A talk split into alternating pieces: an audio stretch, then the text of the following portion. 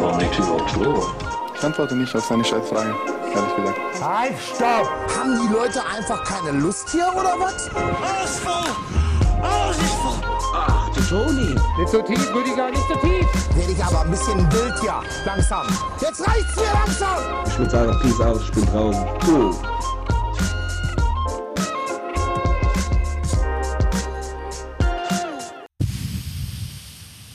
Perfekt. Äh, dann weiß ich auch nicht weiter. Gatorade. Ey, ich gestern wieder Fußball gespielt mit Conny. Hat er mich wirklich zurück in so eine alte Galaxie gebeamt, weil was macht er? Wir treffen uns irgendwie vorher bei einer U-Bahn, um dann zum Training gemeinsam zu fahren.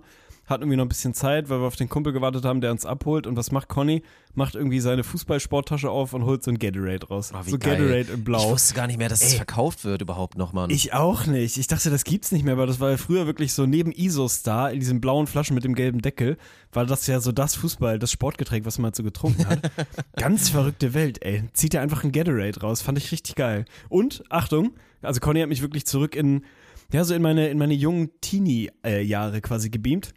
Weil er nicht nur eine Gatorade beim Sport getrunken hat, sondern kurz vorher noch zu mir meinte, da dachte ich wirklich, ey, das hat mir so eine Freude gemacht. Sagt er zu mir so, ja, ne, er ist vor kurzem in eine neue Wohnung gezogen und so, haben wir ein bisschen darüber geschnackt und Umzug haben wir gemacht und so, aber noch keine richtige Einweihungsfeier und so. Und da meinte er letztens zu mir, naja, ich wollte eh demnächst nochmal wieder ein paar Leute zusammen, zusammen trammeln wegen, der- äh, wegen der neuen Wohnung und dann machen wir einen schönen Sit-In. Oh, er hat einfach das Wort Sit-In wieder benutzt und es hat mich so, es hat mir richtig so warm ist zehn Jahre her, ne? gemacht. Sag ich dir, wie es ist. Ist, glaube ich, länger Äh, her sogar. Mindestens. Aber das war früher ja voll die Meta. Das, man hat machen, ja ja. einfach ein Sit-in gemacht. Man hat es so genannt und es ist ja auch genau das gewesen. Also es ist ja auch nicht so ein glorifiziertes Ding gewesen oder so. Man hat sich einfach hingesetzt aufs Sofa. Jeder hat was zu trinken mitgebracht. Man hat Musik angemacht. Dann hat man sich betrunken und dann ist man irgendwann nach Mitternacht wieder nach Hause gegangen und dann war es halt ein Sit-in. Finde ich mega geil. Also möchte ich wieder ein bisschen zurück auf die Karte Und bringen. es hatte auch geht. immer ein bisschen diesen Vibe, weil ich meine, damals war eine andere Zeit so. Jetzt alle 18-Jährigen, die jetzt irgendwie kiffen und das ist cool. Als wir so 16, 17 waren, da war das durchaus noch so ein Statement. Mit dem Begriff Sit-In hast du auch immer so leicht subtil angedeutet, dass du dem Kiffen durchaus auch zugeneigt bist. Ja, war auf jeden Fall immer im Hinterkopf. Es schwang so ein bisschen mit. Es war so klassischer Subtext. So. Also ich würde sagen, auf 70 Prozent der Sit-ins in unserem Alter wurde gekifft, auf jeden Fall. Keine Ahnung. Ey, pass auf, andere große Neuigkeit. Ich habe so viel, was ich loswerden muss mit mein Freund. Ich habe seit gestern eine Brille, Alter. Ach, hä, was? Alter. Ja, Mann, ich habe einfach eine Hä, Brille. aber seit wann kannst du denn nicht richtig gucken? Also mich schockiert das ja immer ja, wieder. anscheinend schon länger. Heftig. Ey, keine Ahnung, Mann. Ich habe das über die letzten Wochen und Monate so gemerkt, dass ich so das Gefühl hatte, so Classic, wenn Dämmerung ist. So, wenn es noch nicht richtig dunkel ist, aber auch nicht mehr richtig hell. Und das hat man jetzt ja gerade relativ Oft viel. dachtest also du, es ist der so, Alkohol und dann jetzt hast du mal ein paar Ja, Tage genau. ein bisschen lay low gemacht und okay, hm, verstehe ich. Genau so war's. Also hast du ab, aktuell so ab 14 Uhr ist ja ungefähr Dämmerung hier in diesem Herbst. Oh ja, da habe ich einfach immer das Gefühl gehabt, ich sehe nicht mehr so geil und so. Und dann so Classic halt Kopfschmerzen, so regelmäßig Kopfschmerzen und so ein bisschen schwindelig, so dass du immer so das Gefühl hast, du kommst direkt aus Kolossos. Ne, du warst gerade so dreimal Kolossos, Gott. durftest ist das. Heidepark Kolossus, die hier diese Ja, Mann, die Holzachterbahn. Holzachterbahn. Oh mein Gott. Das war doch auch so geil, ey. Da hat doch dann der Heidepark Soltau, Rest in Peace, hat dann auf jeden Gibt's den Fall diese mehr? Kolossos doch, doch, doch. Ah, okay. Hat dann diese Achterbahn gebaut und das war seinerzeit, keine Ahnung, lass das 15 Jahre her sein oder so, war es dann damals die größte Holzachterbahn der Welt. Holzachterbahn, Wir wohlgemerkt, setzen ne? ein Das haben sie nachhaltiges sich dann Statement. komplett, ja, ja, pass auf, da haben sie, das haben sie sich natürlich komplett gefeiert und die ganze Werbung und alles, was irgendwie in der Kommunikation passiert ist, baute darauf auf, dass wir jetzt die größte Holzachterbahn der Welt haben. Und es ist genau das passiert, was immer passiert. Die Chinesen haben es gehört und haben drei Minuten später einfach eine größere gebaut. Oh, das ist Mann. immer das Gleiche, ne? Das ist genauso wie mit irgendwelchen Domino-Day-Rekorden oder so, wenn irgendein einsamer Holländer, irgendwie entfernter Verwandter von Linda de Mol, dann da sich da hinsetzt und irgendwie den Riesenrekord macht. Dann wird das auf RTL übertragen, Günther Jauch moderiert, es ist alles total geil, aber tritt in der Pause auf und so. Und wirklich drei Tage später hat halt irgendein Chinese einfach kurz mal wieder ein bisschen größer gemacht. Es ist einfach glorreich. Also, wie sind wir da gelandet? Kolossos. Ach so, genau. Immer das Gefühl, dass es so. fünf Minuten keine Ahnung, schon ey. so toll abgedriftet, keine Ahnung mehr, wie es losging. Naja, pass auf, immer halt diesen leichten Schwindel, ne? Dass du halt so das Gefühl hast, du warst den ganzen Tag äh, auf dem Rummel oder in der Achterbahn halt. Und dann dachte ich, gehst halt mal zum, zum äh, mittlerweile ja zu, äh, zum Optiker oder wahlweise zum Augenarzt oder halt zu, wie ich es gemacht habe, ganz oldschool, ich bin einfach zu Vielmann gegangen. Natürlich geht man halt zu Vielmann, was ich auch echt so Werbung eine, setzt sich durch, glaub das ich, ist echt krass, ne? Bei so 100 gewissen Branchen. Prozent, das war, ja, ja. Was war nochmal der Claim von denen? Brille, Vielmann. Schließlich hat man nur zwei Augen. Das war das, ne? Irgendwie so. Das war, glaube ich, damals so das Ding. Also es ist auf jeden Fall hängen geblieben.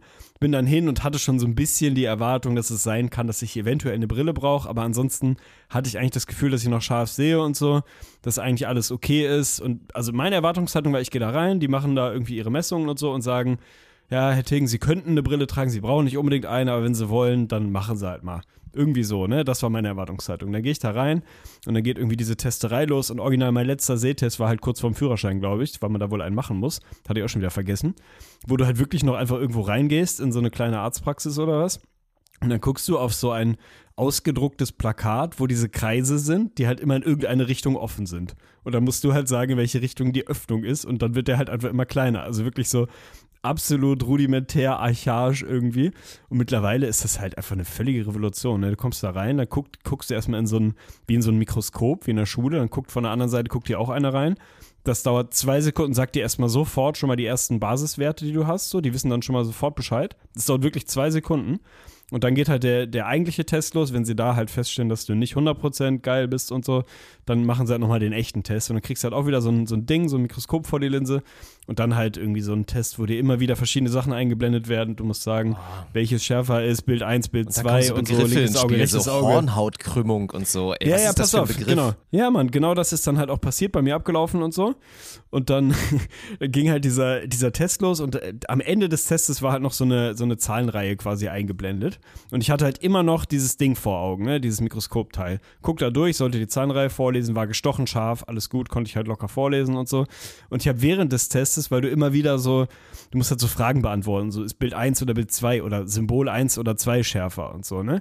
Das heißt, du kriegst immer wieder so Instant Feedback, wenn du irgendwas sagst. Und ich habe ja die ganze Zeit versucht rauszufinden, ob ich mich gut schlage oder eher nicht so gut schlage, ne? Also hab dann irgendwas gesagt und so ein bisschen auf die Reaktion geachtet und so, aber war nicht viel rauszuholen. Dann kommt ganz am Ende dieses letzte Bild mit dieser Zahlenreihe ich sehe das Ding komplett scharf und denke, geil, müsste ich eigentlich safe sein. So, die Frau, die das dann netterweise mit mir gemacht hat, sagt, so Herr Tegen, ne, wie sieht's aus bei Ihnen? Komplett scharf? Ich, jo, alles gut, komplett scharf. Wollte eigentlich schon halb aufstehen und rausgehen und mich bedanken und denken irgendwie alles safe. Sagt sie, ja, genau, genau so, das ist Mindestanforderung. Wenn Sie das scharf sehen, Mindestanforderung zum Autofahren. Ich, alles klar, ey, das ist für mich gestochen scharf, ist 8K, gar kein Problem. Sie, und dann schauen Sie mal, macht mir dieses Mikroskop vom Auge weg und ich sehe kaum noch irgendwas, Alter. Komplett verschwommen. Also die hatte halt in diesem Ding schon äh, das Teil schon so auf meine, meine Sehschwäche quasi reguliert, sodass es scharf war und dann mit, mit bloßem Auge, ey, das ist verschwommen bis zum geht nicht mehr. Also das war echt, das war schockierend, weil es dir mal so richtig vor Augen führt, dass du dich einfach an ein neues Normal gewöhnst quasi. Ne? Du denkst, okay, so sieht man das halt, so sieht das halt aus, ist halt zu weit weg, um scharf zu sehen und so. Und dann kriegst du halt mal so ein Ding vor die Augen, was das ausgleicht. Und auf einmal ist es wieder komplett gestochen scharf. Also es ist echt, es war ganz verrückt. Und was habe ich natürlich, genau wie du es eben gesagt hast, ich habe eine sehr solide Hornhautverkrümmung. Ach, krass, wie passiert sowas, ey? Wird man damit Keine geboren? Ahnung. Ich weiß das nicht, weil ich hatte immer auffallend gute Augen. Das weiß ich, war immer noch bei allen Tests, die man als junger, junges Kind und Jugendlicher und so macht, war immer, die Augen sind sehr gut, gar kein Problem und so und jetzt in kurzer Zeit echt rapider Abfall. Hab äh, minus 0,75 und minus 1,25 Dioptrien. Also ich bin ein bisschen quasi. Ich kann mit diesen Werten noch nichts anfangen, gut. aber ich, ich glaube, auch nicht. Das, das Einzige, was ich jetzt gelehrt habe, ist quasi das Minus heißt du bist kurzsichtig und Plus heißt du bist weitsichtig. Anscheinend. Also ich kann halt kurzes gut sehen und weit ist dann irgendwann halt nicht mehr so wahnsinnig gut. Naja, und dann halt sofort Nägel mit Köpfen gemacht, ne? Hab mir dann sofort da irgendwie eine Brille Und jetzt geshoppt. sag mal, in welche Richtung bist du gegangen? Weil es ist ja eine große Chance. Ich habe ja irgendwann, glaube ich, auch schon mal erzählt, ich habe, glaube ich, mit zwölf das erste Mal so einen Augentest versucht zu faken, dass ich nicht gut gucken kann, weil ich das Bedürfnis hatte, eine Brille zu haben, weil es gab mal kurz so ein Schuljahr, da war es cool, eine Brille zu haben. Davor und danach wurde man dann wieder gemobbt, auch vollkommen zu Recht. Und inzwischen ist es ja klar, eine Brille ist ein Accessoire. Die Leute lassen sich irgendwelche fiktiven Gründe einfallen, wie jetzt hier so Blaulichtfilter. Finde ich echt eine Katastrophe, wenn Leute das machen. Mm, ja. Deswegen gönne ich es dir, dass du jetzt diese große Chance hast, mit diesem Accessoire durch dein zukünftiges Leben zu rennen. Und du hast da jetzt eine große Option. Und die Frage ist, gehst du erstmal so subtil, weil du auch nicht willst, dass es den Leuten so extrem auffällt, dass sich jetzt dein Leben quasi verändert hat, auch optisch? Oder setzt du jetzt ein modisches Statement? Ja, also erstens machst du das Thema offensichtlich modisch deutlich größer als ich. Ich habe mir da nicht halb so viele Gedanken gemacht. Ich habe einfach irgendwie versucht quasi, also ich habe die Brille dann nicht bei Vielmann gekauft, sondern habe nochmal woanders schnell einen Sehtest gemacht und die dann da gekauft, weil bei viel man willst du als unter 70-Jähriger keine Brille kaufen. Ähm, und habe dann halt versucht quasi, ich bin dann in so einen Laden gegangen und dachte, weil ich halt so vom Schnitt her, vom Design mag ich halt die Ray-Ban Sonnenbrillen und das ist ja mein einziger Berührungspunkt mit, Sonnen mit Brillen bisher und wollte halt eine ungefähr in der Form. So, und dann äh, natürlich gehe ich nicht diesen Weg von, ich versuche sie komplett zu kaschieren und irgendwie so unauffällig wie möglich, aber auch nicht den, keine Ahnung, blau leuchtende LEDs oder so durchsichtiger Rahmen oder so, ne? Sowas finde ich dann auch so ein bisschen, LEDs bisschen seltsam. geil. Ja, keine Ahnung. Ich glaube, ich bin jetzt so diesen Basismittelweg gegangen. Ich habe dir gerade mal eine geschickt. Ich habe es dir mal bei WhatsApp geschickt. Oh, jetzt ist mein Handy ein so Bild, weit weg. wo ich eine Brille habe. Ja, okay. Muss ich gleich einmal aufstehen. Aber es, es ist so ein, es ist so, die ist theoretisch dunkelgrün, sieht aber eher aus Oh. wie, wie ein ganz klassisches dunkelgrau so. Also man sieht eigentlich nicht wirklich, dass es grün ist. Ich bin da echt ganz zufrieden mit so, aber ich glaube, das ist jetzt halt mal so der Einstieg. Ne? Ich wollte dann halt schnell eine haben, weil ich so das Gefühl hatte, dann ist das Thema erstmal auch so so adressiert quasi, dann sehe ich halt auch erstmal wieder gut und so. Und dann wird sich das wahrscheinlich über die nächsten Monate und Jahre reingrinden, ne? Und dann werde ich mir verschiedene Brillen holen, die ich dann auf meine Sockenfarbe outfitmäßig gestalten kann und so. Wird natürlich nicht passieren, aber ich, ich bin, ich bin eigentlich ganz, ich habe erstaunlich schnell meinen Frieden damit gemacht, dass ich jetzt eine Brille habe. Also ich bin weit davon entfernt, so wie du irgendwie eben meintest, von wegen, geil, jetzt habe ich eine neue modische Möglichkeit oder so. Also ich habe jetzt nicht so das Blessing in the skies, wie mal ein, äh, ein weiser Mann gesagt hat, da drin gesehen. Aber es stört mich tatsächlich auch nicht. Ich habe da so sehr schnell, sehr schnell mit, mit Frieden gemacht. Das macht mich irgendwie nachhaltig unruhig in letzter Zeit, weil ich immer öfter von Leuten erfahre, jetzt auch von dir, die eigentlich gefühlt im selben Boot schwammten jetzt so die ganzen Jahre, weil ich habe ja, also ich habe 2020 Vision. Ich zweifle jetzt ein bisschen langsam daran, ob es wirklich so ist, weil der Punkt ist ja halt wirklich die Wahrheit, man gewöhnt sich an alles. Komplett. So, es kann jetzt locker sein, dass ich seit sechs Jahren einfach Jahr für Jahr abgebaut habe und immer noch denke, ich sehe alles, weil es kann einem ja keiner sagen. So, solange du noch halbwegs irgendwie ein Schild vernünftig lesen kannst und allgemein keine Probleme hast, hinterfragst du dich ja jetzt nicht. Bei dir denke ich mir, ich gönn dir das, weil du hast ja im Gegensatz zu mir mit deiner Prime auch so ein bisschen aufgegeben seit Jahren und das ermöglicht dir jetzt halt einfach so aus dem Nichts die Option, dass die nächsten Jahre jetzt erstmal besser werden. Meinst du? Also von der Sehfähigkeit, ja, vielleicht. Ich Naja, glaub, das sehen ist jetzt nicht so unwichtig, glaube ich. Ja, schon. Ich glaube, das ist halt aber wirklich so ein Ding von, du musst halt mal so einen Sehtest machen, ey. Also selbst wenn du keine Beschwerden hast oder nicht das Gefühl hast, da könnte was sein, so wie bei mir jetzt meinetwegen, es ist halt unterschätzt, du gewöhnst dich halt unfassbar schnell daran. Und du denkst halt, so ist es normal, weil dein Gehirn ja auch smart genug ist, das Ja. dann alles irgendwie auszugleichen und so. Das ist natürlich mega wahrscheinlich so ein bisschen anstrengend. aktiv mit ja, natürlich. so. Und das ist Mhm. natürlich ultra anstrengend. Daher kommen dann halt auch häufig diese Kopfschmerzen und so ein bisschen Schwindel und so, weil es halt ultra anstrengend ist fürs Gehirn, das immer wieder quasi auszubessern und so. Deswegen, keine Ahnung, ey, vielleicht werden jetzt meine Kopfschmerzen besser. Vielleicht sehe ich auch einfach mal wieder mehr. Vielleicht tut sich da eine ganz neue Welt auf. Ich bin gespannt. Ich habe da natürlich auch drüber nachgedacht, hast du ja auch Erfahrung mit, ob ich hier Blue Light Filter gehe und so, ne? Weil viel Ja. am Rechner und so. Aber das halt das Ding, das wusste ich auch nicht. Du kannst dir das halt quasi mit in die Gläser sozusagen mit einbauen lassen, mit Sehstärke Jo, und so, dann ist geil. funktioniert das. Mhm. Aber dann habe ich mal durch so ein, durch so ein Blaulichtglas geguckt, was die da halt so als Muster hatten. Ey, die ganze Welt ist halt wie so ein Sepia-Filter dadurch, ne? Also es ist halt super gelblich. Vor der Tür stand so ein knallweißes Auto, da habe ich mir das Ding vor die Nase gehalten und das Teil wurde halt so, weiß ich nicht, so, so glühbirnengelb-mäßig. Deswegen habe ich mich dann irgendwie dagegen entschieden. Dann werde ich mir also noch eine Brille holen, die dann auch so ein Blaulicht hat, damit ich dann schön am Rechner auch, ne? Hier, wenn wir, wenn wir irgendwie spielen oder mal, mal tippen und arbeiten und so, damit ich dann auch safe bin. Also ist, ich habe noch so ein leichtes Euphorie-Level, was das angeht. Ich finde das ganz gut. Na gut, dann wurde ich definitiv gescammt von dieser einen Firma, von der ich auch mal eine Blaulichtbrille 100%. hatte, weil bei mir war das auf jeden Fall nicht so. Aber das erklärt auch im Nachhinein jetzt so deine, deine selektive Echtheit beim Zocken. Du warst ja wirklich zwischenzeitlich so richtig da und dann wieder weg und dann muss das irgendwie die Sehkraft gewesen sein. Aber ist das Wir nicht, werden's hast du nicht nachher. Angst? Ich glaube ja, also ich meine immer wieder gehört zu haben, dass das so ist, dass die Augen sich dann ja aber auch andersrum wieder dran gewöhnen, halt ständig Hilfe zu haben. Und Mhm. dass wenn du jetzt sagst, also dass deine Augen jetzt durch die Brille auch eigentlich wieder, dir wird zwar die ganze Zeit geholfen, aber du bist jetzt in diesem Teufelskreis, dass du jetzt in fünf Jahren wahrscheinlich wieder eine andere Brille brauchst, weil deine Augen wieder schlechter geworden sind. Und dann dieser Klassiker, dass wenn du jetzt mal in zwei Jahren oder so, nachdem du dich dran gewöhnt hast, du machst mal wieder den klassischen Fettfinger-Move und trittst irgendwie drauf, hast nicht direkt eine neue Brille am Start und dann checkst du erstmal richtig so, oh mein Gott, wie schlecht sind meine Augen denn jetzt? Boah, gute Frage, weiß ich nicht. Ich weiß nicht, ob das so ein Ding ist, wie wenn du jetzt halt, keine Ahnung, dauerhaft auf Krücken gehst, so, dass du dann halt irgendwie auch das normale Gehen verlernst und das halt irgendwie das wirklich schlechter macht. Äh, haben sie mir jetzt nichts zu gesagt, aber wäre jetzt, glaube ich, auch nicht im Sinne des Erfinders, wenn dir so ein Brillenvertriebler sagt, mach das mal lieber nicht so. Keine Ahnung. Also natürlich ist jetzt so das Ding, jetzt muss ich mich andersrum dran gewöhnen. Das heißt, jetzt setze ich die Brille auf und mir wird schwindelig. Also wieder Kolossos komplett. So, das dauert jetzt halt irgendwie, keine Ahnung, wie lange, bis das dann irgendwie, bis sich das dann wieder andersrum gewöhnt hat und so. Ey, keine Ahnung. Die meinten auch, ich kann die erstmal nur beim Autofahren tragen oder wenn ich mich halt länger konzentrieren muss oder so und dann halt aber wieder nicht tragen. Ich dachte, ich gehe jetzt komplett den Weg, trage sie jetzt die ganze Zeit. Also ich habe die wirklich jetzt, selbst beim Scheißen morgens habe ich sie wahrscheinlich auf, so, also mache jetzt wirklich komplett 24-7 einfach, damit ich mich möglichst schnell dran gewöhne.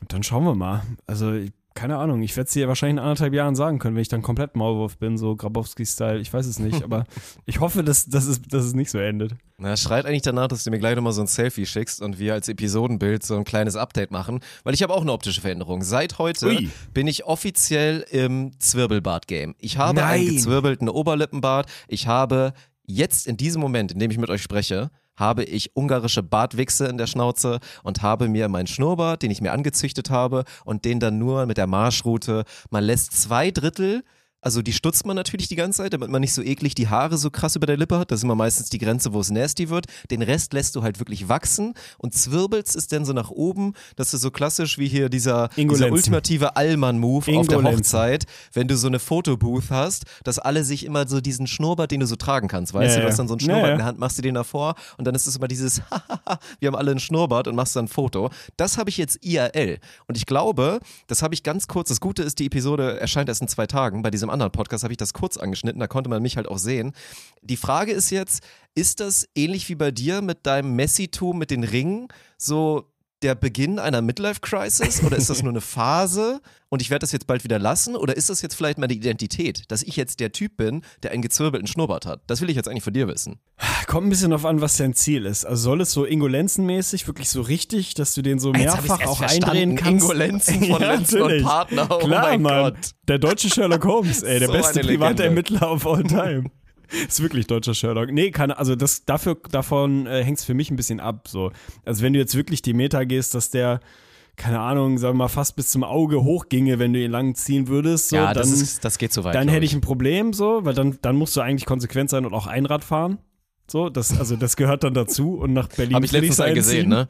Ohne Ey. Spaß. Bei mir, bei mir im Bezirk, im Viertel, ist da einfach einer auf dem Sidewalk auf einmal mit seinem Einrad losgesteppt vor so einer Oma, die einfach nur durch wollte. Und das Problem war, er hat sogar richtig Probleme gehabt. Er kam halt nicht los. Er hat so vier, fünf Anläufe gebraucht, bis er endlich und die Oma dahinter so, Mensch, jetzt mach endlich! Das war richtig geil. Ey, Ich finde, Einradfahren ist auch so, ein, so eine Aktivität, wo, sagen wir mal, das, äh, das Aufwand-Training und am Ende Spaß-Ratio absolute Scheiße ist. Ey, wenn es du eine dauert, Challenge ich, sehr lange, brauchst, es dauert sehr lange, bis es du es privat. kannst. Und es ist am Ende trotzdem scheiße. Also selbst wenn du es dann kannst, ist ist, einfach es nicht scheiße. so. Ja, ja, es ist ja nicht so, dass es dann ist, so von wegen, dann kannst du die Früchte der harten Arbeit ernten und hast den Spaß deines Lebens. Nee, dann fährst du halt Einrad. Siehst halt aus wie ein Idiot. Also es, macht ja wahrscheinlich immer noch auch einfach keinen Spaß. Also ich Nee, würde die These also- aufstellen, dass man außerhalb von einem Zirkus einfach ein prätentiöses Arschloch ist, wenn man ernsthaft meint, sich mit einem Einrad befördern zu müssen. Grüße gehen raus an alle Einradfahrer unter unseren Hörern da draußen. Äh, nee, also ich glaube, ich glaube, dass das ein Spleen von dir ist, den du jetzt kurz mal ausleben musst. So. Ich glaube, und da wird es dann fast schon, äh, fast schon philosophisch, psychologisch.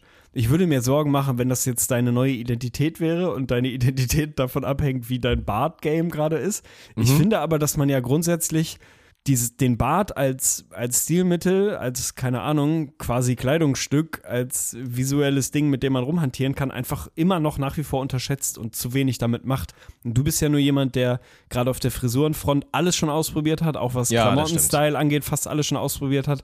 Deswegen finde ich es nur konsequent und logisch, dass du jetzt auch am Bart mal ein bisschen probierst, was halt noch so geht. Du bist halt nicht total gesegnet, so einen richtig fetten Vollbart kannst du dir halt nicht wachsen lassen. Deswegen finde ich es konsequent, jetzt mal zu sagen, ich gehe so einen leichten Zwirbel und ey, natürlich habe ich da auch schon drüber nachgedacht. Also ganz, ganz normal. Den nur so ein bisschen, weil man irgendwie denkt, klein bisschen, dann ist es vielleicht cool und nicht irgendwie schade. Aber es ist natürlich ein schmaler Grad. Es ist ein super schmaler Grad. Ich freue mich auf Ja. das Bild nachher. Ich glaube, dass, dass du es machen kannst. Also mein Das ist wieder so ein klassischer Ich polarisiere jetzt Moment. Ich weiß auch noch nicht so genau, was es ist. Also erstmal Benefit Nummer eins, diese ungarische Bartwichse riecht wahnsinnig gut. Mhm. Also das ist ja das Geile dann. Ich hab's ja wirklich halt direkt unter der Nase und so für die erste Stunde hat man da richtig Spaß mit. Das erinnert mich so ein bisschen an die gute alte Gletscherprise aus den ersten beiden Semestern, wenn man sich den Schnupftabak da reingezogen hat. Das ist geil und ich glaube, aktuell kann ich damit leben. Es ist jetzt das Problem, dass ich eine Kurzhaarfrisur habe. Ich habe ja quasi abrasierte Haare. Dementsprechend kann ich mit meinen Haaren halt nicht mehr so viel machen und punkten. Und ich glaube, das ist dieser Hilfeschrei nach, ich brauche jetzt was anderes und deswegen der Bart. Ich glaube, das einzige Problem, was ich wirklich damit habe, ist halt dieser Fakt, ich meine, du bist gesegneter, dafür halt auch leicht rötlich unterwegs im Bad, das muss man fairerweise dazu ja, sagen. komplett, aber das ist doch, das ist doch noch ein Add-on, das ist doch nichts Negatives. Ich bin Haben gebläst, dir das die Leute bisher, haben die dir das alle so gesagt in so einer ruhigen ist sehr Minute? unterschiedlich, ist wirklich Oder? sehr unterschiedlich. Also du hast die Leute, die mir sagen, das ist doch irgendwie auch ganz cool, weil sie denken, es ist sehr verletzend, wenn sie sagen, ja, Digi, hast halt einen roten Bart. Aber es gibt auch viele, die das wirklich gut finden und ich gehöre da mittlerweile dazu. Also es ist keine gute Miene zum bösen Spiel. Ich bin Fan meines roten Bartes. Und jetzt rede weiter, diese Stille braucht keiner von uns. Ja, ok- okay. Dann mach- machen wir einfach so, weil ich darf da eh nichts sagen, wie gesagt. Ich habe schon alles durchgemacht. Ich habe versucht, mir hier meine, meine Flusen zu färben, damit die hellen Barthaare noch ein bisschen mehr aussehen. Und jetzt habe ich halt den gezwirbelten Bart, Mann. Man muss irgendwie, wir müssen beide nach vorne schauen, würde ich mal sagen. Es bringt ja nichts. Du, ey, ich muss dir so viele Sachen erzählen. Ich, du kannst jetzt aussuchen, worüber wir reden wollen. Punkt eins, na, sagen wir mal drei Sachen. Drei Sachen, die ich mir aufgeschrieben habe, die ich heute noch irgendwie loswerden will. Thema Intervallfasten. Ich bin nämlich wieder dabei. Zweites Okay. Thema Mhm. Thermomix. Ich habe meine erste Erfahrung mit dem Thermomix gemacht. Und drittes Thema, der Aperol-Effekt. Kannst dir was aussuchen. Ich finde die Reihenfolge tatsächlich ganz gut. Auf den Aperol-Effekt freue ich mich, glaube ich, am meisten. Aber wir können die anderen Themen, auch wenn ich, also ja, fangen wir einfach mal an. Okay. Mhm. Eigentlich war das jetzt entweder oder gedacht, aber komm, ey, du, du Gauner, siehst, äh, nimmst dir wieder alles Es wird, glaube ich, eh schnell gehen. Ich habe momentan, also ich habe ja alles schon durchgemacht mit Ernährungsformen und war ja schon auch mal ganz gut unterwegs in der Front. Ich sag dir ganz ehrlich, momentan bin ich in einer Phase, in der ich zu 0% auf Leistungsoptimierung, sowohl optisch als auch intern, also wirklich rein die physische Verfügbarkeit, irgendwie anstrebe. Also wirklich zu 0%. Ich lasse mich gerade gehen.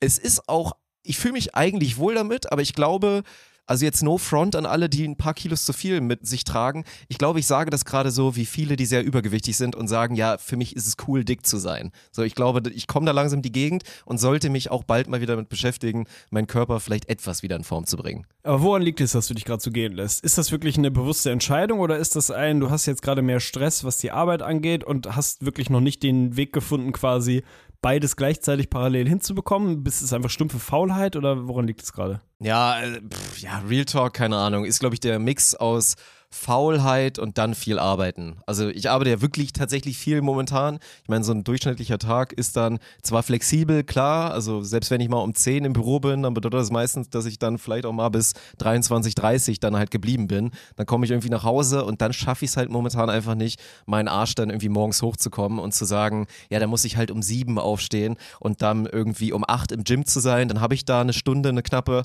und dann bin ich dann um halb 10 im Office. Das geht halt einfach nicht, weil, ja, keine Ahnung, das Bedürfnis, irgendwie morgens vielleicht mal mit dem Hund rausgehen zu können oder mit dem noch mal ein paar Momente zu haben und irgendwie vielleicht sich mal ein bisschen Zeit lassen zu können morgens, aktuell noch prevailed, so in dem Sinne. Also ich muss das irgendwie hinbekommen.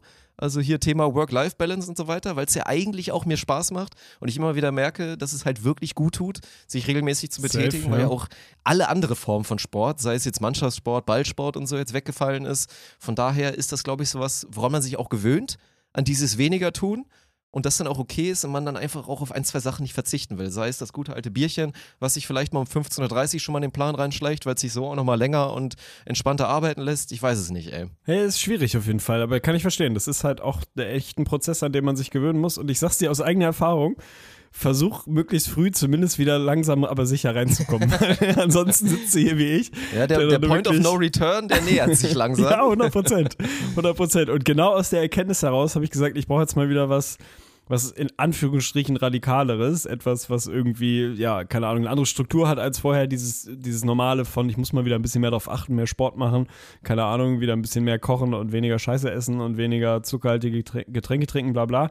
Deswegen bin ich jetzt wieder dran mit äh, Intervallfasten 16,8. Also ich esse 8 Stunden am Tag und 16 esse ich nix und mache das jetzt eine Woche, aber auch wirklich 100% strikt. Also das ist echt der Shoutout an mich auf jeden Fall. Ich glaube, ich brauche da so ein ich brauche so diesen Drill Instructor, d- dieses ganz strikte und keine, weißt du, keine Ausnahme, weil sonst bin ich echt ein Typ, dann mache ich eine Ausnahme, dann mache ich die zweite, mache ich die dritte und dann ist das Kind wieder im Brunnen so.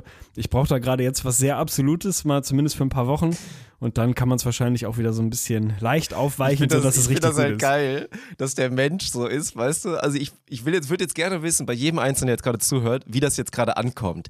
Weil du sagst das jetzt so 16,8 und du erzählst es halt auch so ein bisschen, als ob das so total der radikale Move wäre. Und Ja, ist es natürlich das nicht. vielleicht so. Aber wenn man mal überlegt, so acht Stunden schlafen ja auch, denke ich mal, noch die meisten, vielleicht sieben, vielleicht neun, keine Ahnung. Die rechnen wir mal ab. Das bedeutet, du entscheidest dich gerade mit so einem Hardliner-Move dafür, dass du nur die Hälfte der Zeit, in der du wach bist, isst. Ja, natürlich. Also, ja, klar, es klingt immer total extrem. Es geht ja auch gar nicht so sehr darum, weil hast natürlich völlig recht, wenn du halt normal schläfst und so. Du isst ja sonst, wenn du nicht in Anführungsstrichen Intervall fastest, isst du ja auch jetzt nicht irgendwie 15 Stunden am Tag durchgehend so. Es geht halt mehr so um diese Kleinigkeiten, ne? Dass du dann, dann snackst halt hier mal eine Kleinigkeit, dann trinkst halt schon mal einen Cappuccino morgens vielleicht oder, ne, keine Ahnung. Also bringst immer zumindest irgendwie dein Insulin so ein bisschen in Bewegung. Und das machst du dadurch halt wirklich nicht. So, ne, mehr, viel mehr ist es nicht und ich bin eh kein Mensch, der viel Frühstück, von daher ist es für mich auch verhältnismäßig easy, weil ich jetzt nicht irgendwie morgens ab 8 Uhr Hunger habe Aber die so. Snacks, wie machst du das mit den Snacks? Du bist wirklich, ich, Ich kenne Sir kaum Snackalot jemanden, der nicht so ohne gerne Grund, snackt ja. wie du. ja, ja, klar. Es ist, es ist wie es ist, ey. Da muss ich jetzt gerade mal durch. Es, es fehlt mir noch nicht so krass, weil es aber auch relativ schnell natürlich so leichte Erfolge zu verzeichnen gibt und sich das dann ganz gut anfühlt und so. Deswegen ist es gerade noch alles irgendwie in Ordnung so. Aber ich bin jetzt wirklich, ich bin ganz anderen Weg gegangen. Ne? Ich habe mir, ich habe mir eine App dazu geholt und das ist noch ein Thema, was ich hier unter 1b quasi einschieben muss. Weil wir da auch noch nie, glaube ich, wirklich drüber geredet haben. Ich habe mir eine App geholt, bisher so testweise Premium und so, ne, aber läuft jetzt demnächst aus. Und dann kommt es nämlich genau an den Punkt, wo wir jetzt wieder da stehen, dass diese App mich jetzt Betrag X kosten würde. Und meine Hemmschwelle für eine App Geld auszugeben ist so irrational hoch. Und das geht uns, glaube ich, allen so oder den meisten so, dass, dass es mich fast sauer macht, ja? Also wie, wie einfach gibt man irgendwie drei, vier, fünf ja. Euro irgendwie im Alltag aus? Für jede Scheiße, ne? Also wirklich für jeden Kack. Passiert ja zehnmal am Tag, dass du dann hier und da und da so, ne? Komplett wird halt einfach rausgefeuert. Und da gibt es eine App, die irgendwie offensichtlich mir mit meiner Gesundheit, meiner Zufriedenheit, keine Ahnung, und wenn es nur Entertainment ist, aber mir irgendwie was Gutes tut und mir helfen würde, und die kostet irgendwie drei Euro im Monat, und du sitzt davor, als würde da von, von dir jemand wirklich dein komplettes Eigenheim eigentlich haben wollen und bist einfach nicht bereit, das zu machen. Ich finde das so krass, also wie sich wirklich die Bereitschaft, Geld auszugeben, verändert, je nach Kontext. Also die Klassiker, ne, haben wir auch schon tausendmal drüber geredet, so dieses Bier, ne, wenn dann bist du abends unterwegs, was kostet ein großes Bier? 5,20? Ja, alles klar, hier, nimm drei, ey, was soll der Geiz, so. Aber wenn dann eine App irgendwie, die, die was Geiles ist, würde ich kostet irgendwie 4 Euro, ne, ne, bin ich nicht bereit, dann mache ich es lieber ohne oder mach's gar nicht oder mach halt die Freeware-Version, die irgendwie scheiße ist und so. Hast du jemals für eine App Geld ausgegeben? Ich glaube, das teuerste, ich habe wirklich mal für eine App, die ich dann aber auch, also ein, zwei Sachen, das zählt dann quasi nicht, weil ich glaube, eine App war mal teuer, die brauchte ich dann für Streaming, weil das dann irgendwie cool war, dass ich mein Handy als Kamera da irgendwie richtig gut integrieren konnte. Ich habe mir einmal auch mal eine teure gekauft, aber ansonsten sehe ich das, sehe ich das genauso. Also ich habe es schon ein bisschen mehr aufklabüstert, weil ich mir aber auch schon vor vielen Jahren eingestanden habe. Also ich, der Mensch, der wahrscheinlich nur für die Trilogie Herr der Ringe so gefühlt 780 Euro ausgegeben hat, weil er zu blöd war, sich die einmal bei Amazon halt zu kaufen, wenn man die halt vorhat, jedes Jahr einmal zu gucken, mindestens einmal, dann kriegt man so ein anderes Verhältnis dafür. Das ist wirklich so eine Einmal-App und es gibt ja auch wirklich verdammt gute Apps. Ja, also voll, das Problem ist, komplett. einem entgeht was. Ich glaube, es gibt auf dem Markt in dem Preissegment 20 bis 50 Euro, gibt es wahrscheinlich so 10 life-changing Apps Ja. und man ist einfach nur zu dumm, sich die einmal zu kaufen. 100 Prozent, das ist genau das Ding, weil geht nämlich nochmal weiter. Also diese App habe ich bisher jetzt noch nicht gekauft und bin am überlegen, ob ich das mache, keine Ahnung. Die ist halt auch so, ne, ist jetzt nichts super Besonderes, aber ist schon ganz geil gemacht und so. Zweite App, die ich gerade in einer Freeware-Version einer eigentlich kostenpflichtigen App teste, ist so eine Schlafanalyse-App, weil ich ja chronologischer, absoluter Beschissenschläfer Oh, bin. aber so. du hast ja nicht so eine, hast du irgendeine Uhr oder so eine Scheiße? Nee, das geht doch nur nicht. dann, oder? Naja, nee, es gibt natürlich, also geil sind so diese Premium-Produkte, wenn du irgendwie so eine besondere Uhr hast. Oder habe ich letztens bei, müssen wir auch nochmal drüber reden, ich folge aktuell, also die, pass auf, den Sprung machen wir kurz. Also wenn ich Instagram richtig verstehe, den, den Algorithmus, zeigt er dir ja die Stories oben, so weit links, also je weiter links er sie dir anzeigt, desto mehr Interaktion hast du im Normalfall mit dieser Person oder diesen Stories. Da Also grindet man am meisten rein, ja. Mhm. Genau. Was ist aktuell seit ungefähr sechs Monaten die Person und die Story, die mir immer, wenn es eine gibt, auf Platz 1 ganz links angezeigt wird? Caro Dauer. Ich würde auf Kai Pflaume. Ach, du Denn es ist Caro Dauer. Keine Diese Ahnung, wie das TikTok-Olle passiert von ist. Tommy Schmidt oder was? Also das, Ei, ei, so, ei, da, das mache, diese Formulierung mache ich mir nicht zu eigen. Aber was ich bei der gesehen habe, ist, die hat halt auch so ein, so ein komisches Ei. Also so ein, weiß ich, das packst du dann auch in dein Zimmer, das ist dann irgendwie verbunden mit deinem Handy und keine Ahnung was.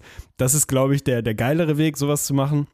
Meine App ist halt Classic, muss halt das Smartphone neben dir irgendwie im Bett oder auf dem, keine Ahnung, auf dem Nachtschrank, wenn man einen hat und so liegen lassen. Und dann misst die halt irgendwie deinen Schlaf. Natürlich kann sie jetzt irgendwie nicht auf deinen Puls zugreifen und so, deswegen ist es vor allem halt äh, Geräusche, logischerweise, ne? Also wie oft drehst du dich, schnarchst du, redest du, keine Ahnung. Und daran wird dann halt so ein bisschen versucht zu messen, wie oft du wach bist, wie ruhig du pennst, wie du im Tiefschlaf bist und so, wie deine Atmung ist, bla bla bla. Gleiches Ding, eigentlich ein Thema, was für mich total wichtig ist, weil mein Schlaf wirklich so beschissen ist. Und ey, das ist ja, also ist jetzt auch kein Geheimnis, schlechter Schlaf ist einfach der größte Abfuck im Leben, Mann. Das ist, äh, das macht alles kaputt und wenn du gut, gut gesegnet bist mit Schlaf, ist das wirklich etwas, wofür man jeden Tag zu Martin beten sollte und sagen müsste, danke Herr Luther, ey, da, da habe ich wirklich, habe ich immer in die Goldkiste gegriffen. Das ist sowas Geiles. Und da ist es genau dasselbe. Die App kann relativ viel so und kann dir auch relativ viele Statistiken zeigen und hilft dir wirklich im Zweifel bei deiner Gesundheit und damit bei deiner Lebensfreude und bei was weiß ich was. Kostet auch irgendwie einmalig 30 Euro und ich sitze hier und also hader von morgens bis abends damit, ob ich diese scheiß 30 Euro jetzt ausgebe oder nicht. Es ist äh, rational nicht zu erklären. Deswegen brauche ich mal irgendwie, weiß ich nicht, ich brauche da mal so einen so Mindwash, weil was machen die Leute im Normalfall? Die gehen irgendwie in den App Store, gucken sich meinetwegen die Charts an und klicken immer als erstes sofort auf gratis. Ich will ja nur die gratis-App Ja, sehen. Die ja, anderen ja. interessieren mich ja schon gar Gibt nicht. auch viele gute, Die die, spielen gratis keine sind Rolle. mit Extrakäufen und so. Aber ja, ja, natürlich, aber die anderen spielen ja quasi keine Rolle. Ich verstehe es nicht, ey. Also, wenn ich App-Entwickler wäre, das ist doch wirklich trist. Es ist traurig. Die Leute sind da nicht bereit, für Geld auszugeben. Ja, es ist krank. Wenn man überlegt, so jeder, also egal wie viel er verdient, wenn man so einen Knopf hätte, 10 Euro werden von deinem PayPal oder von deinem Bankkonto abgebucht dafür, dass du gut schläfst, würde ja jeder machen, oder nicht? Ja, Also es gibt natürlich. ein paar Leute, die sind gesegnet und schlafen eh immer gut, aber ich glaube, wir wären da so Kandidaten, die würden horrende Beträge ausgeben, ich würde- dafür, also dass die Schla Schlafqualität nach oben geht. Niedriger dreistelliger Betrag im Monat wäre ich bereit, mir vom Munde abzusparen, locker. um gut zu schlafen. Locker. Mhm. Sofort. Warum nicht? Weil es ja einen Einfluss auf alles andere hat. Aber 30 Euro für eine App? Nee. Nee, das macht er einfach Ich möchte nicht. kurz an dieser Stelle betonen, auf die Gefahr hin, dass Tommy Schmidt es gerade gehört hat, weil wir schon mehrfach das Gefühl haben, dass gemischtes Hack bei uns ein, zwei Themen aufgegriffen hat, möchte ich mich ein bisschen entschuldigen, aber bei Caro Dauer, der Freundin von Tommy, die, die machen das ja auch so semi-secret irgendwie. Bei TikTok, bei ihr sieht man auch ständig immer Kommentare oder so mit, oh, wir dachten jetzt, jetzt machen wir endlich TikTok mit Tommy und so, aber sie ist halt so die auf TikTok, wo es immer so ein bisschen cringe ist. Sie ist gefühlt eigentlich schon zu alt für den Kram, den sie die ganze Zeit macht, weil sie halt auch mit diesen ganzen 17, 18, 19-Jährigen, die alle in so einem TikTok-Haus wohnen, dann immer so kollab kollaboriert, weil man das halt macht, als eine, die irgendwie drei bis sechs Millionen auf TikTok hat. Naja, das zur Einordnung, aber der Content ist wirklich ein bisschen schwierig. Auf TikTok folge ich dir natürlich nicht, aber auf Instagram kriege ich es viel mit. Und ich könnte dir jetzt wahrscheinlich ein 20-minütiges Referat dazu halten, wie diese Beziehung dieser beiden jeweils in den Stories verarbeitet werden, wer wie viel Preis gibt, wer wie wenig Preis gibt, wer welche Andeutung macht und so. Also es ist wirklich, es ist fürchterlich. Ich habe die letzten Monate definitiv mit den falschen Themen verbracht. Aber um da auch dein, Gott. um da dein Gewissen zu beruhigen und alle, die es jetzt nicht äh, irgendwie nicht aushalten können, Caro hat, glaube ich, letzte Woche oder Anfang dieser Woche, ich weiß nicht mehr genau, wann es war, in einer Story, und die erreicht ja auch irgendwie drei Millionen Leute oder was auf Instagram, ein Polaroid mitgepostet, auf dem die beiden so in so einer Fotobox waren und sich knutschen und man Oh, kann ihn krass. wirklich, man kann ihn erkennen. Er ist Mit nicht Knutschen verlinkt. sogar? Ja, er ist Okay. nicht verlinkt, aber man kann ihn erkennen, dass das erste Mal, dass er quasi per Gesicht auch bei ihr in der Story zu sehen ist. Also es ist raus, die beiden sind ein Paar, ey, ja! ja, so, ansonsten habe ich äh, letztens meine erste Erfahrung mit dem Thermomix gemacht. Warum überhaupt? Äh, Bei, weil- bei wem? Eltern? Ja, ja, genau. Stiefeltern? Nee, bei, bei meinen Eltern, genau, die haben einen, auch schon länger anscheinend, das wusste ich aber irgendwie nicht oder ist ein bisschen an mir vorbeigegangen. Und habe mich der, da jetzt mal lang und breit irgendwie äh, mit beschäftigt und mir sagen lassen und auch zeigen lassen, das ist schon echt, es ist genauso wie man denkt. Man, also zumindest meine Erwartungshaltung vorher war so, ja, keine Ahnung, ein gutes Produkt, aber braucht man jetzt auch nicht und irgendwie so ein bisschen, bisschen so ein Convenience-Ding, wo ich mich auch immer so ein bisschen vielleicht drüber erhaben habe oder erhoben habe und immer gesagt habe, ja, mein Gott, wer zu faul ist, richtig zu kochen, holt sich halt so einen Thermomix und so. Klein bisschen ist es natürlich auch so, aber im Kern ist das einfach ein richtig geiles Produkt, Mann.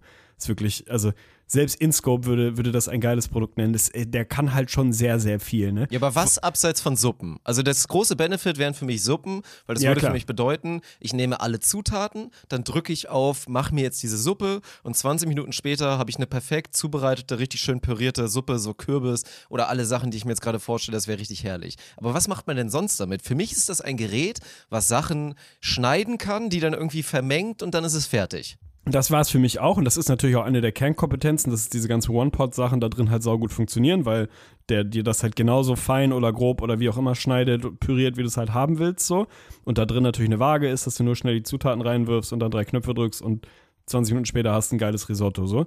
Also das ist natürlich schon krass, so diese, diese Fleißarbeit, die es dir quasi abnimmt. Viel mehr macht es natürlich auch sonst nicht, aber die Dinger können mittlerweile alles, ey. Da ist ein, da ist ein Dampfgarer mit drin, du kannst damit wirklich Brot, Eis, jede Scheiße, ne? Du kannst, im Prinzip kannst du fast alle deine Küchengeräte Lass uns bitte mit nicht so Ding tun, ersetzen. als ob wir einer von uns beiden zeitnah in einem Szenario wäre, in der er entweder Eis selber macht oder ein Brot selber backt. Also bitte. Das als Argument lasse ich nicht zu. Hä, natürlich. Also dann bist du weit, wenn, wenn, wenn du die Aussage ernst meinst, kann ich dich beruhigen, dann bist du ganz weit von der Midlife-Crisis entfernt. Weil ich habe schon Brot gebacken in den letzten Monaten und ich bin absolut Gott. bereit, auch ein Eis zu machen. So sinnlos. Brot selber zu backen ist so krank sinnlos. Wir leben doch in fucking Deutschland, Mann. Wir sind zu Recht stolz darauf, dass diese Backkunst bei uns sehr ausgeprägt ist. Jedes Land würde sich einen halben Arm abhacken, um die Bäckerqualität selbst auch in unseren Discountern wahrnehmen zu können, wie das bei uns der Fall ist. Und dieses Bedürfnis, sich da drüber zu stellen und zu sagen, komm, ich mach das jetzt nochmal selber und bin dann total zufrieden damit, gleich wissen, dass es natürlich viel schlechter ist als bei einem richtig guten deutschen Bäcker, das ist echt so eine Sache, die kann ich gar nicht nachvollziehen. Merkt man gar nicht. Du bist ja die Ruhe selbst bei dem Thema. Aber ja, ich kann es natürlich ein bisschen verstehen. Das ist natürlich, ist es, da haben wir auch schon mal drüber geredet. Es gibt ja Produkte, bei denen es total sinnvoll ist, die selber zu machen, weil wirklich einfach geiler, als wenn du es fertig kaufst. Und es gibt halt Produkte, bei denen ist es absoluter Schwachsinn. Und ich glaube, ja, Brot gehört in die zweite Kategorie, so wie Blätterteig oder so. Mach halt nicht Blätterteig selber, was soll das? Kauf den fertigen, der ist halt einfach geil. So, ne, gibt einfach, macht einfach absolut keinen Sinn. Da muss man einfach so ein bisschen sich schon überlegen, was man selber macht. Aber wie gesagt, so eine Midlife-Crisis ist nicht immer rational, mein Freund. Also über die Ebene kriegst du mich da halt auch einfach nicht. Sagst, sagtest du dem Mann mit einem gezwirbelten Bart. Von daher. Herr Lenzen, ey, Kollege. Ja, finde ich gut. Mann, ich will jetzt das Bild sehen. Ey. Ich kann es Ja, nicht mach, erwarten. jetzt, mach jetzt Aperol hier, den Aperol-Effekt. Der interessiert mich sehr. Achso, das ist tatsächlich ein ähm, naturwissenschaftliches Phänomen, was ich, wo ich der Meinung bin, dass das, also wir haben ja größere Klammer, wir haben immer mal schon darüber geredet und uns gefragt, was so unser Vermächtnis sein wird. So, ne? Es gibt ja Leute, die haben haben in der, sie gehen in die Geschichte ein, weil sie eine besondere Ding, eine besondere Sache erfunden haben, einen besonders prägnanten Satz gesagt haben oder für irgendwas irgendwie berühmt waren, so, ne? Ich glaube, wir sind da alle noch nicht da, also keine Ahnung, würde mich mal interessieren, ob es da unter unserer Followerschaft schon Leute gibt, die sagen, habe ich schon, habe ich abgehakt, so, das wird mein Vermächtnis. Ich bin immer noch auf der Suche, so, und ich glaube, dass ich es mit der, mit der Entdeckung des Aperol-Effekts auch in der, in der Bezeichnung bin ich zumindest am dichtesten dran. So, und wahrscheinlich ist, wahrscheinlich wurde das auch schon mal, schon mal erforscht und ich habe jetzt auch keine, keine Feldstudie gemacht, aber was mir letztens einfach aufgefallen ist, und das ist wirklich absolut krass, ist dieser, dieser be- besa- besagte Aperol-Effekt, der quasi ein Phänomen beschreibt, in dem ein Produkt in einem, äh, einem Setting, in einem bestimmten Setting eine absolute 100 von 100 ist. Und wir reden über ein Produkt, weil im Kern gilt das natürlich für jedes Produkt so. Kontextabhängig sind Dinge geiler und weniger geil. Aber es gibt wenig Produkte auf der Welt, die wirklich die komplette Range haben, die im Normalfall kompletter Much sind, totaler Schmutz, aber kontextabhängig auf einmal dein Leben in eine andere Galaxie befördern. Und Aperol Spritz, das Getränk, ist eben genau eins davon. Du kannst mir nicht erzählen, dass ein Mensch, also kein vernünftiger Mensch trinkt hier einfach so an einem x-beliebigen Tag, wenn du sagst, keine Ahnung, Feierabendgetränk oder was weiß ich, sitzt auf deinem Balkon oder auf deinem Sofa, machst dir einen Film an, trinkst einen Aperol Spritz. Es ist einfach kein gutes Getränk. Es, es bleibt kein gutes Getränk. Das wird es auch nie werden. Es gibt bessere, es gibt schlechtere, aber es ist einfach kein gutes Getränk. Es ist ein, ein Muchprodukt. Im richtigen Setting, wie erlebt in Rom im Urlaub, ist ein Aperol, es, es geht nicht besser. Dann geht es wirklich nicht besser, weil es dich komplett komplett nochmal 10% über deine normale, deine normale Skalenerfahrung schießt es dich hinaus. Zweites Beispiel für den Aperol-Effekt, ein Produkt, was komplett, komplett Aperol-effektig ist, Jazz. Die Musikrichtung Jazz. Bist du noch bei mir? Nein. Die Musikrichtung Jazz ist ja wohl, sind wir uns einig, für Menschen, die jetzt nicht irgendwie, keine Ahnung, in der Familie Jazzmusiker haben oder so oder gerne selber Trompete spielen, niemand, es hört doch niemand Jazz so. Also du und ich würden doch jetzt nicht hingehen und sagen, geil, ich höre jetzt Jazz. Aber im richtigen Moment, wenn du in einer schönen Bar sitzt, mit einer schönen Holztheke, würde ich sagen, du trinkst einen Whisky, der auch schon, auch schon Aperol-Effekt behaftet ist, dieses Getränk an sich. Die Stimmung ist gut vor dir auf der Bühne, du sitzt dich dran an so runden Tischen, hast die Beine überschlagen, hast vielleicht so leichte Lederboots an. Das Leben ist einfach fein und vorne stehen so fünf, sechs Musiker auf der Bühne, Ray Charles und Friends und spielen dir Jazzmucke und auf einmal denkst du, die Welt kann nicht besser werden. Sie kann nicht besser werden. Und zwölf Stunden später, wenn du zu Hause sitzt und denkst, oh, ich habe doch gestern, die haben noch gutes Lied gespielt, ich mache mir mal Jazz an, denkst du, was für eine Scheiße, was mache ich denn hier? Das sind Produkte, die vom sogenannten Aperol-Effekt betroffen sind. Und das wird mein Vermächtnis. Ich fand die Präsentation sehr, sehr gut, muss man sagen, aber spätestens bei dem Jazzpunkt hattest du mich verloren. Ich hinterfrage auch schon die Theorie, ob es wirklich nicht besser gehen kann als mit einem Aperol, weil ich würde es runterbrechen. Das ist dieser selektive Sektmann. Das ist einfach so, so ein Zeug, genauso wie der Sekt, man kennt es, es schiebt an, es, man fühlt sich kurzzeitig einfach extrem gut. Es gibt trotzdem einen sehr guten Grund, warum man dieses Produkt nicht ständig konsumiert. Also so würde ich es einfach runterbrechen. Und Thema Vermächtnis, habe ich mir das gerade, als ich so angefangen habe abzuschalten während deines Takes, habe ich mir so vorgestellt, Wikipedia-Artikel, Martin Luther und dann so ganz weit unten unter Other oder so diese zusätzlichen Facts, die dann immer am Ende kommen, wäre dann so dieser Bereich, Luther erfuhr einen unerwarteten Fankult rund um den Podcast Lirum Larum. Wenn es das geben würde, dann hätten wir meiner Meinung nach alles erreicht. Ja, gut, da kann ich nichts zu sagen. Das ist also selbstverständlich. Das, also, wenn wir es schaffen, das Narrativ von Martin Luther, der wirklich seit Jahrhunderten irgendwie Thema im Religionsunterricht Einer der ja, missverstandensten komplett, Menschen. komplett.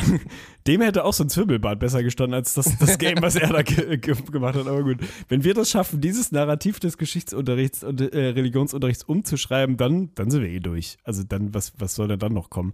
Was mich zu der Frage bringt, kann jeder einen Wikipedia-Artikel be äh, bearbeiten? Oder muss man ja, da so ich ein, glaube, das ist so ein Ding. muss man so ein wirklich Heavy-User sein mittlerweile?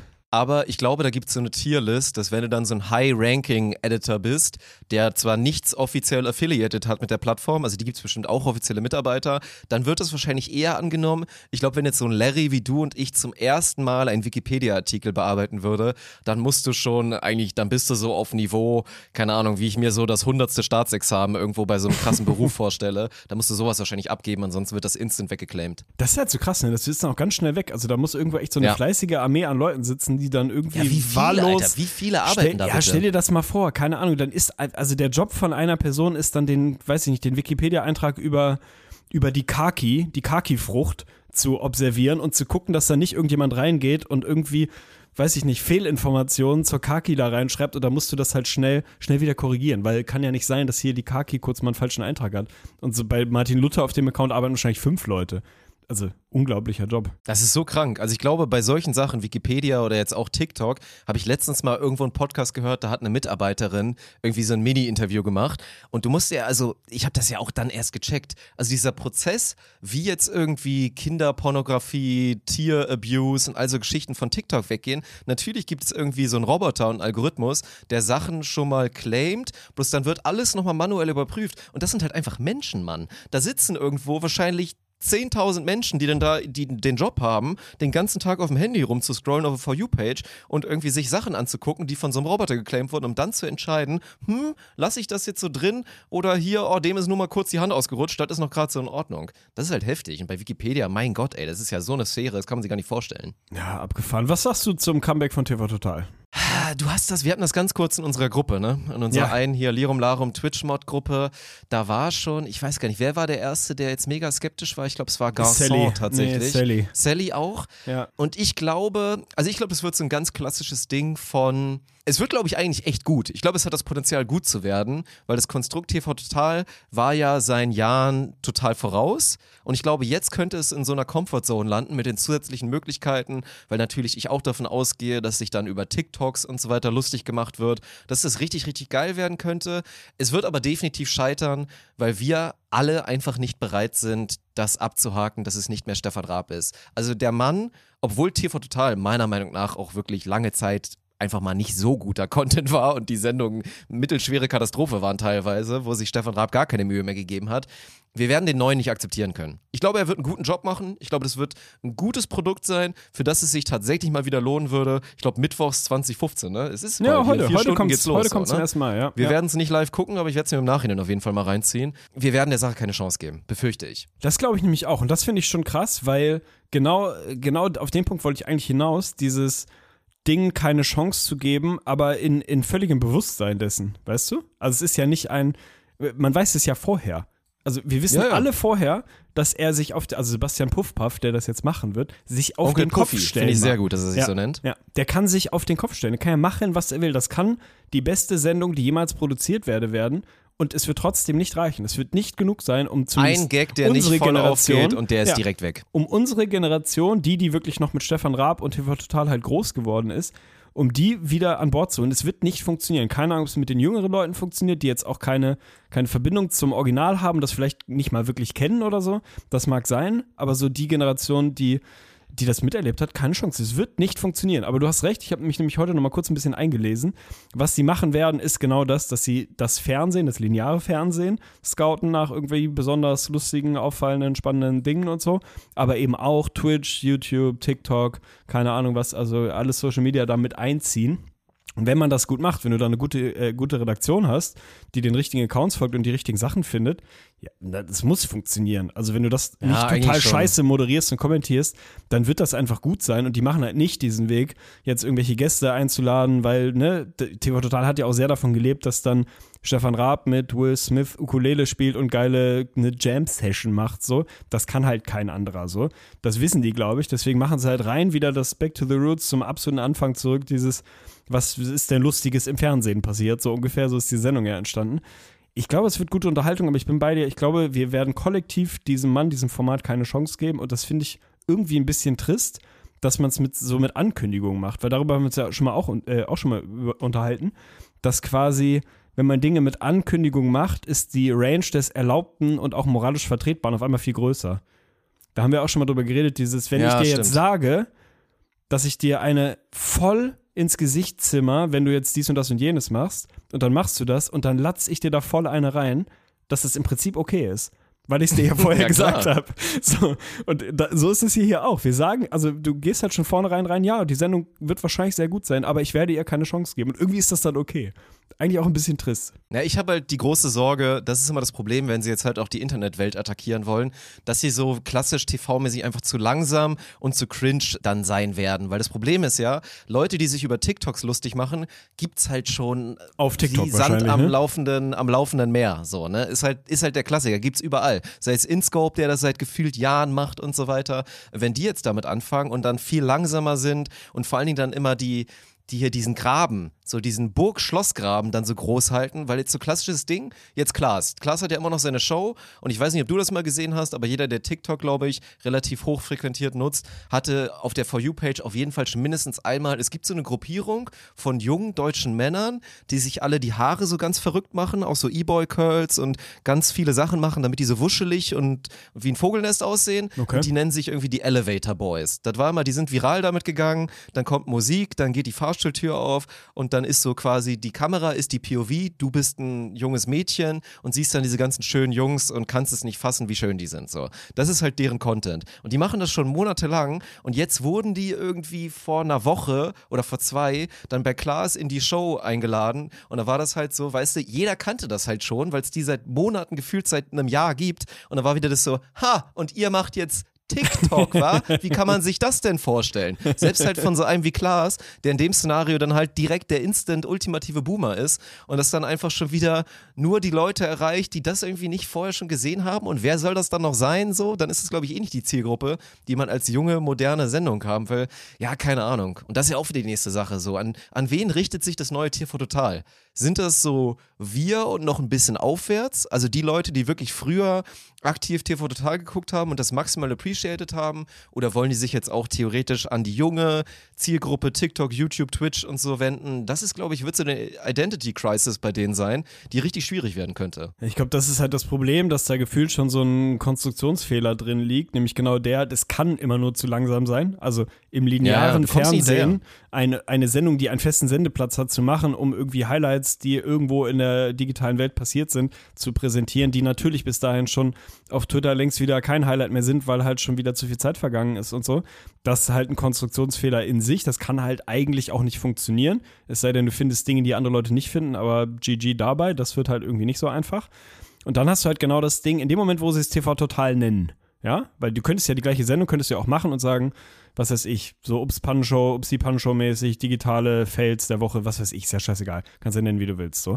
Also es hat ja mit TV Total nicht mehr viel gemeinsam, außer halt dieser, dieser Kernidee und diesem Nippelboard, was es halt nach wie vor geben will, irgendwie anscheinend. Also in dem Moment, wo du es so nennst, TV Total und so, und halt damit spielst, dass es wieder da ist und keine neue Show ist, sondern die wieder da ist, adressierst du dich ja automatisch eher an die Generation unser Alter und vielleicht ein bisschen älter.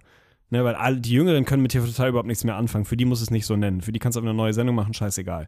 Ja, so, die das Jüngeren heißt- denken sich so, hä, hat der jetzt von Sascha die Einspieler geklaut Genau. oder was macht er da Genau. so? Das heißt, in dem Moment spielst du ja damit mit, mit dieser Marke TV Total, die halt schon bekannt ist und eine bestimmte Erwartungshaltung und eine bestimmte Emotion verknüpft hat, halt mit Leuten ungefähr in unserem Alter. Und denen jetzt quasi dann diese, diese TikTok-Fails der Woche meinetwegen zu präsentieren, kann schon funktionieren, glaube ich, weil die halt alle so boomerig sind wie ich und die im Zweifel halt wirklich noch nicht gesehen haben.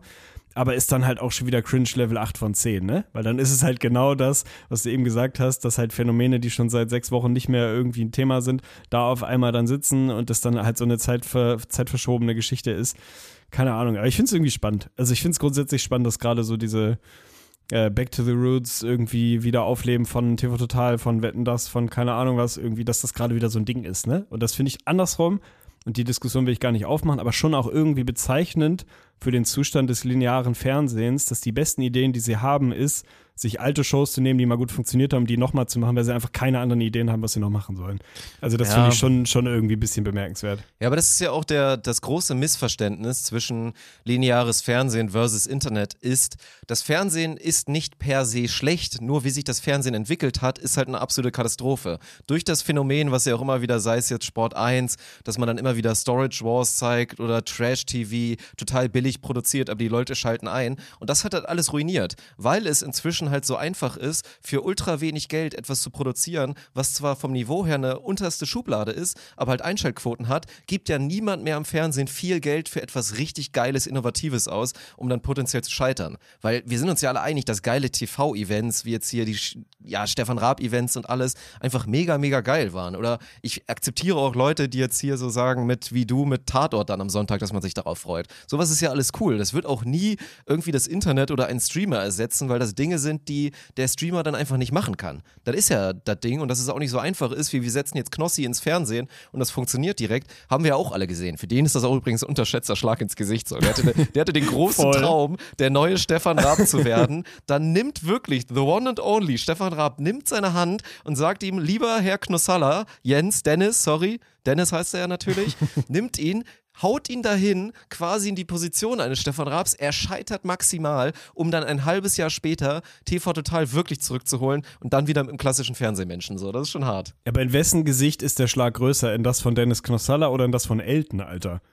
Also ich meine, das ist schon auch krass. Oh, aber hätte also, Elton- Nein, natürlich nicht. Also ich weiß, aber, was du Also meinst, wäre das nicht aber- irgendwie die komplette Logik gewesen, zu sagen, Ja, aber das dann war hol doch Elton auch wieder mit rein. keine- Lass ja, doch Elton genauso das machen, das wäre nur wünschenswert. Ich glaube auch, Elton wäre genauso gescheitert, Mann. Natürlich, jetzt, dass er 100 TV Total Prozent. Ich fand den auch nie gut als Solo-Mensch. Der hat immer, dieses Duo hat halt immer irgendwie funktioniert, so, ne? Aber es ist schon auch ein bisschen in sein Gesicht, so, so ein bisschen sehr dieses Jahr gut. Naja, Alexander dass, Vinokurov, dass du es nicht kannst, ist ja Elton, klar. ja, die großen Sidekicks der Historie. Es ist so, ey, hatten wir auch schon das Thema. Ja, ey, Ja. bleibt spannend, Mann, bleibt spannend. Mhm. Dann komm, letztes Thema noch einmal. Wir können es auch ganz kurz machen, weil mein Missverständnis und mein Unverständnis dafür einfach so riesig ist. Und ich glaube und hoffe, dass wir in unserer Community hier, inzwischen ist es ja natürlich so ein bisschen Osmose, dass hier mit dieser Volleyball-Spontan-Community das natürlich auch groß ist und so, die Vermischtmenge. Aber was ich und jetzt erweitert auch du, weil du den Ehrenmann-Move gemacht hast und mich einen Tag später supportest hast mit dieser These, was wir für einen Shitstorm dafür erfahren haben, Ja, ja. dass wir uns vom Boden eine OP-Maske gesnackt haben, weil wir halt einkaufen mussten und die Alternative irgendwie umdrehen zu müssen zu groß waren. Da sind die Leute ja wirklich entgleist mit ihren Meinungen. Also die Durchschnittsmeinung war, dass es mindestens eine 9 von 10 vom Ekel ist. Und dann gab es einen einzigen Ehrenmann, der aber, glaube ich, auch meiner Community, Schrägstrich unserer Community entsprungen ist, der dann so meinte, ey,